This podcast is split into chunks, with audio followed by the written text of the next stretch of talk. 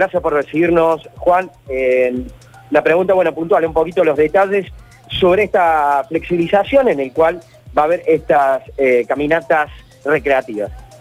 Sí, que tengan buenos días. Buen día. Eh, La flexibilización está vinculada eh, fundamentalmente a una actividad de establecimiento dentro de la misma de forma progresiva.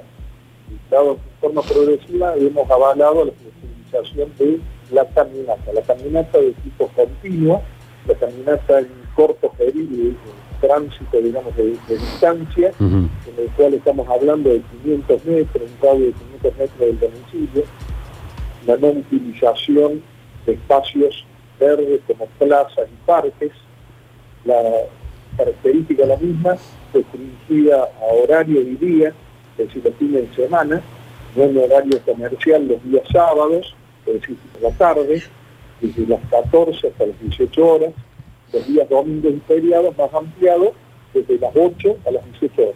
Una caminata de una hora. Bien, ¿y cómo se va a controlar esto? Porque, o dependemos también de la conciencia, por supuesto, de cada uno de los vecinos. Sí, sí. Una de las indicaciones es para disminuir a la mitad el tránsito de los vecinos es la utilización de fechas en pares e impares a través de un documento de identidad el último número, sea este par o impar respectivamente. Eh, esto ya reduce y los vecinos tienen que eh, realizar este esparcimiento acompañados, munidos de su DNI por eh, la valoración del control. La otra gran indicación es que estos son protocolos generales que el COE central eh, baja a los COE regionales y baja a los municipios para que estos acuerden su implementación o no y acuerden algunas medidas de adaptabilidad sobre los mismos, mínimas por supuesto de- dentro de este protocolo, pero fundamentalmente eh, aseguren su cumplimiento, es decir, el ente de control de los mismos son los distintos municipios.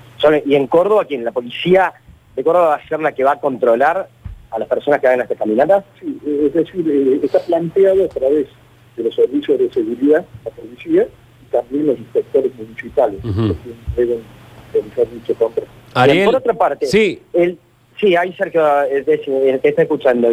¿qué, ta- qué tal? ¿Cómo estás? Buen día.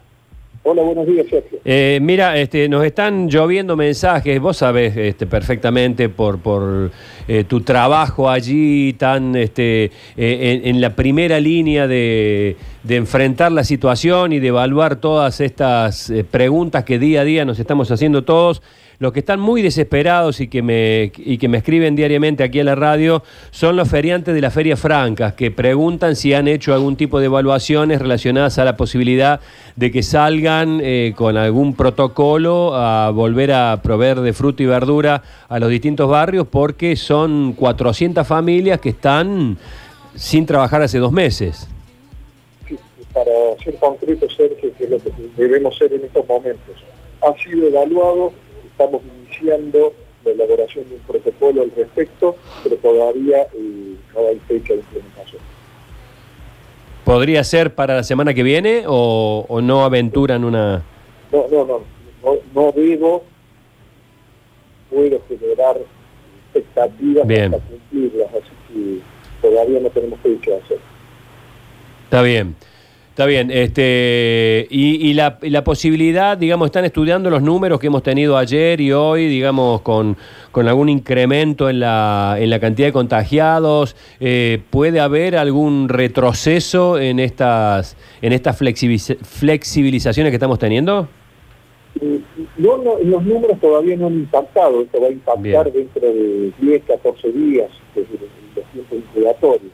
Pero eh, fundamentalmente debe- debemos decir que esto es directamente proporcional, ¿no es cierto? La, la actividad de flexibilización, la impronta del virus en la comunidad, eso lo sabemos, la restricción nos lleva a un aplanamiento absoluto de la curva, la- el aislamiento social preventivo que hemos mantenido concordancia con el gobierno nacional hasta la fecha y realmente la excelente respuesta que ha tenido la comunidad ha permitido eso, con el fin solo Sergio de mantener una curva plana para que la demanda generada por la patología nos permita que la oferta de recursos sean suficientes. Y en ese equilibrio dinámico nos vamos a mantener. Por eso, eh, actividades de flexibilización sin duda van a ir viviendo en presencia del virus en la comunidad.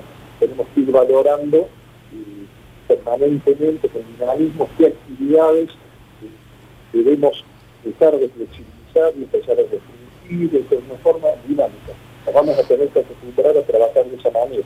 Eh, Juan, eh, no, no, no, es buscando una ventaja ni, ni nada, ni aprovecharse de, de, esto que se va a permitir el fin de semana, que es la salida de esparcimiento, pero había una duda eh, concreta de los oyentes que tiene que ver, por ejemplo, papá de la familia que termina su documento en número par puede salir mañana en este paseo, como dijimos, esta caminata.